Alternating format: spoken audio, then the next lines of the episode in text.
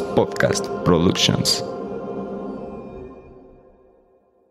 ¿Sabes cómo soltar tu manifestación para que se cumpla? Todos hemos escuchado ese comentario clásico de, pero lo debes soltar para que funcione. Yo sé, yo también se los he dicho, y es una pregunta recurrente que recibo. ¿Pero cómo? Y en este episodio será dedicado justamente a eso. Esto es ¿Con qué te quedas?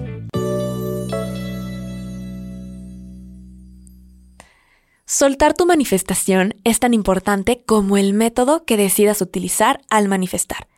Como ya les he mencionado, la clave no está únicamente en el momento de manifestar, sino después, cuando tenemos que comenzar a confiar, accionar y tener certeza. ¿Te ha pasado que entre más deseas algo, más tarda en manifestarse o de plano no logras manifestarlo? ¿Cuál es el primer problema? Que cuando comienzas a manifestar, inconscientemente también comienzas a pensar cómo podrás conseguir todo eso y quieres controlarlo. Y es en ese momento cuando comienzas a limitar y bloquear tu manifestación, ya que generas resistencia. Recordemos que todo es energía, así que piénsalo así. Tu manifestación es energía, pero para fines prácticos en este momento tu manifestación se convierte en una persona. Y se llama mm, Mildred, pongámosle Mildred. Ahora imagínate que tienes una relación con Mildred y todo el tiempo la estás controlando.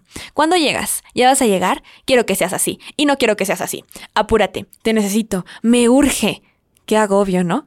Controlar tus sueños y manifestaciones es como querer controlar una relación. Piénsalo así.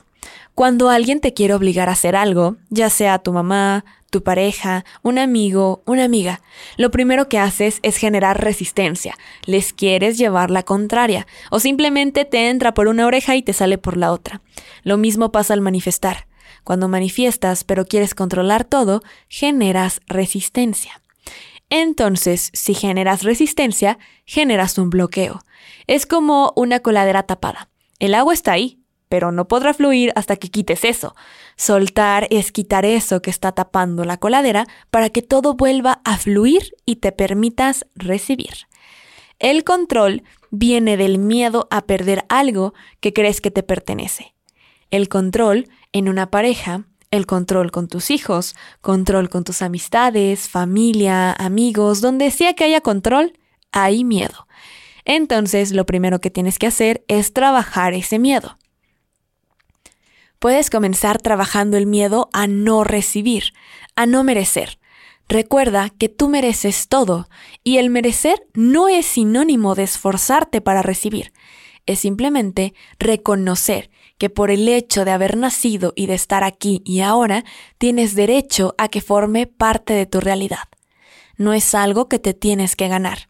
Piénsalo así, mereces el aire que respiras y no necesitas ganártelo. ¿Por qué crees que lo demás no funciona así? No necesitas ganarte el aire, así como no necesitas ganarte los rayos del sol o los días de lluvia. Entonces, si no puedes soltar tu manifestación, es porque hay un gran anhelo y deseo, pero desde el control, generado por un miedo a merecerlo y no recibirlo. Entonces comienza por ahí, ¿Por qué crees que no lo mereces? ¿Por qué crees que por el simple hecho de ser tú no puedes tenerlo? Entre más deseas algo, entre más lo anhelas, más complicado puede resultar soltar, porque es soltar el control, es obligarte a confiar y sentir que puedes no recibir algo que crees que mereces, que te pertenece, que debe ser tuyo. Dime si no te ha pasado, cuando manifiestas algo que no te importa tanto, que de hecho lo ves hasta como un juego, es lo que más rápido se manifiesta, porque sueltas el control. Incluso hasta se te olvida, por lo tanto, no hay resistencia. Así que deja de querer controlar el cómo y el cuándo, si por el simple hecho de ser tú, ya es tuyo. Cuando controlas el cuándo, crees que lo haces porque quieres ganar tiempo, pero no te das cuenta que el resultado es el contrario, porque realmente no te estás permitiendo soltar. Yo se los he mencionado muchas veces, pero es la mejor analogía. Manifestar es como comprar en línea. Aunque no lo tengas físicamente, ya es tuyo y va en camino. Pero si no sueltas, es como dejarlo en el carrito. Nunca finalizaste la compra. Sigue ahí, retenido.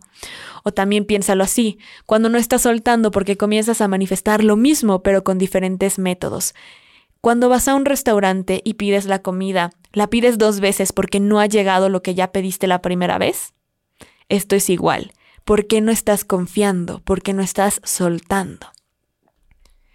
Y ahí entra esta otra pregunta que siempre me hacen. Podemos usar varios métodos para manifestar lo mismo. Y déjame contestarte con esta misma analogía que el ejemplo anterior. Cuando compras en línea, no compras lo mismo y al mismo tiempo en diversas tiendas. Nada más para asegurar.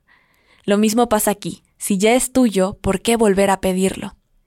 Lo único que estás haciendo es darle más herramientas a tu cerebro para sobreanalizar y cuestionar, generando dudas y mandando la señal de incertidumbre y miedo, donde eliminas la coherencia, pues al manifestar estás diciendo que eso ya es tuyo.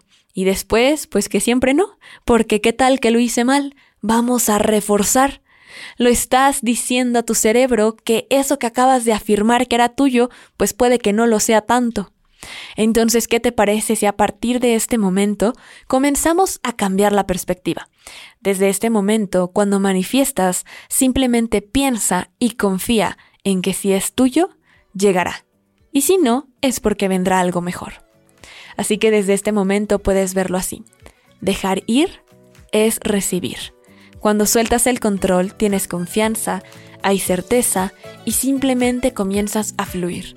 La energía comienza a moverse. Ahora ya sabes que soltar es soltar el control, eliminar el miedo, la inseguridad, es confiar, dejar de retener y permitir que fluya.